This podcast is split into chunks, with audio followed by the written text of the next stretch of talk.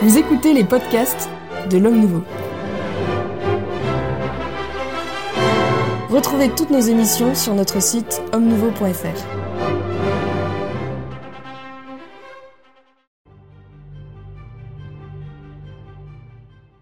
Jean Sévilla, bonjour. Vous êtes journaliste, écrivain, historien également. Vous avez publié chez, aux éditions Fayard un livre, Les vérités cachées euh, de la guerre d'Algérie, et nous vous recevons pour euh, parler de ce livre et aborder les différents thèmes que vous y abordez. Euh, nous allons faire une succession de vidéos thématiques donc, et où nous vous poserons un certain nombre de questions afin d'approfondir un petit peu cette fameuse guerre d'Algérie dont on entend si souvent parler et qui fait tant polémique. Et pour commencer cette série de, de vidéos, je voudrais donc vous poser quelques questions générales.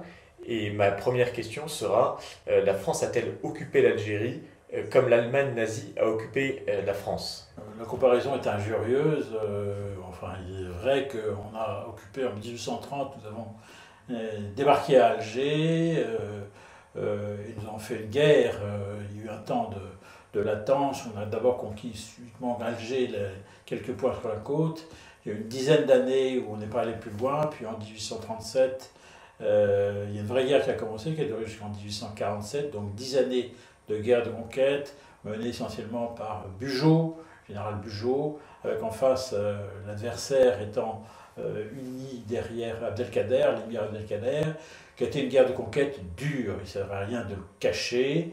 Euh, la guerre de conquête de l'Algérie a dû faire sans doute 250 000 à 300 000 morts dans un pays qui comptait alors 3 millions d'indigènes selon le mot de l'époque.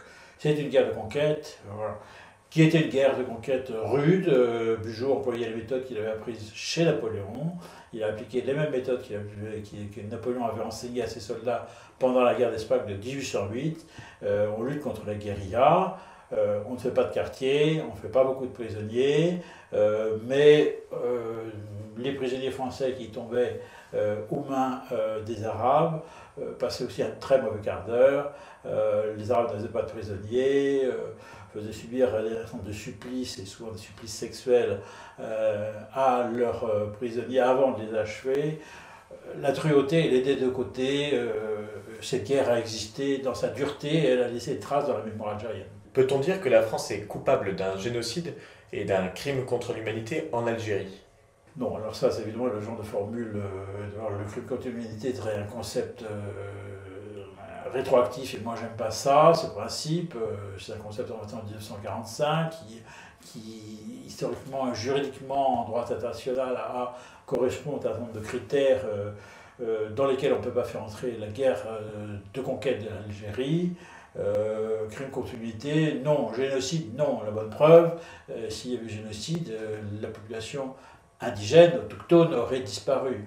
Or, euh, elle n'a fait que croître, puisque au contraire, dans l'histoire de l'Algérie française, euh, la disproportion entre la population européenne et la population euh, d'origine autochtone, arabe, kabyle et, musulmane, n'a fait que s'amplifier pour aboutir à un rapport de, de 1 à 10 dans les années 1950-1960 donc euh, la France n'a commis aucun génocide en Algérie. Mais peut-on au moins parler pour la France d'un génocide culturel à l'encontre de l'Algérie? Non, je ne le pense pas, euh, pour la bonne raison que le génocide, au fond, la culture, c'était une culture musulmane, de type musulman.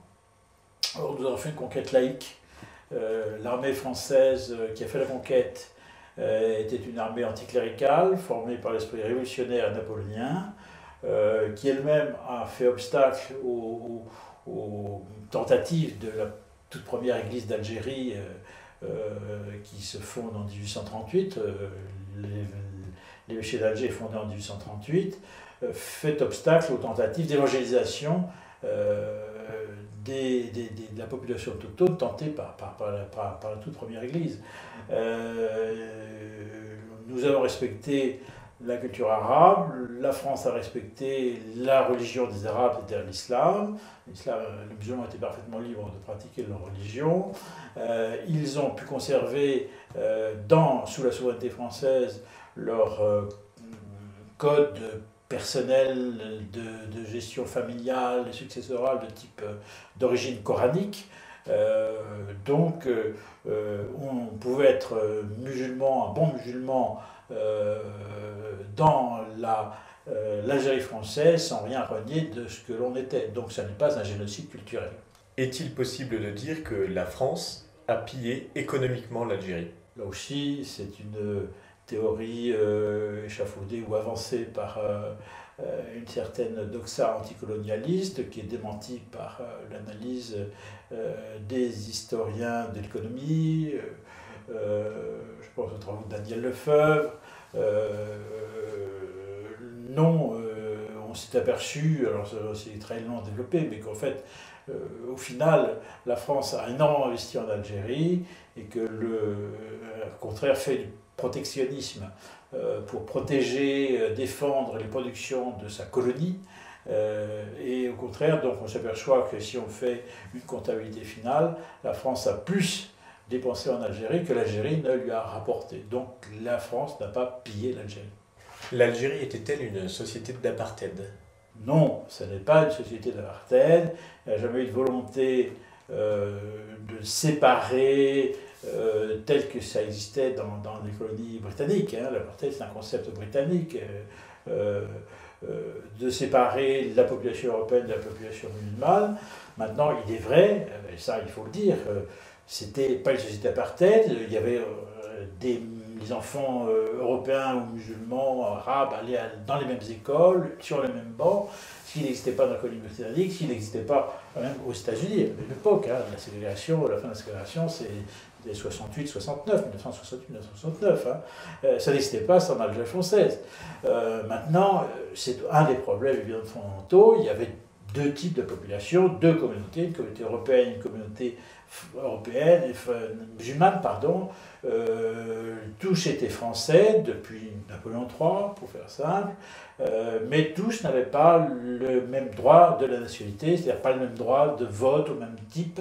Et donc, il y avait en effet deux types de populations, deux communautés qui coexistaient, cohabitaient, plus qu'elles, beaucoup plus qu'elles, n'ont vécu ensemble, plus qu'elles sont mêlées. Un des facteurs qui, qui, que l'historien considère comme, comme euh, marquant la fusion d'une société quand il y a plusieurs types de communautés sont les mariages mixtes. Quand il y a beaucoup de mariages mixtes, ça veut dire que euh, deux, deux types de sociétés fusionnent.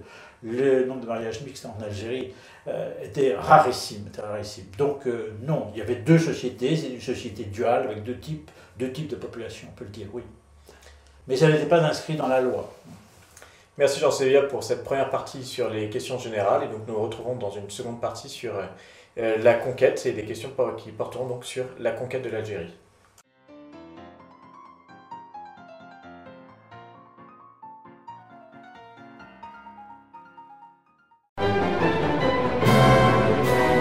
Merci d'avoir écouté ce podcast de l'Homme Nouveau. Si vous souhaitez soutenir nos émissions, rendez-vous sur l'onglet Faire un don de notre site homme